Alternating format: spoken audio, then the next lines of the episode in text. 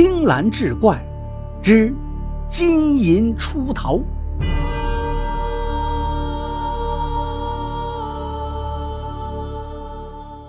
话说北齐武成帝时，安阳县有个叫黄吉的人，住在城南。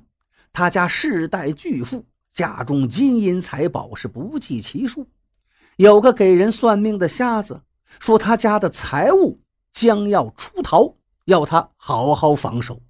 如果让家里的财物跑了，他家便会从此衰败，一贫如洗。黄吉听说此事，便派人日夜在家门前巡逻把守。一天夜里，有一队身着黄衣的人乘马自北门而出，一队身着白衣的人乘马从西门而出，一队身着青衣的人骑着马从东门而出。他们都打听赵瑜家在哪儿。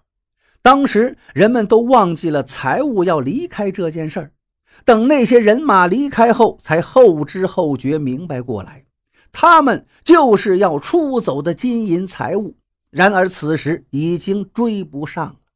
过了不大一会儿，又见一个跛脚的老头背着一束柴火走出来，也问赵瑜家在哪儿。黄家的人非常恼怒，便让仆从打他，把他打倒在地。近前一看，原来竟是家中断了一条腿的破锅。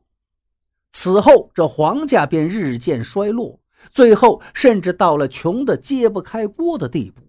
而临县一个叫赵瑜的人却发迹起来，家中是日进斗金，渐渐替代黄吉成为富甲一方的人物。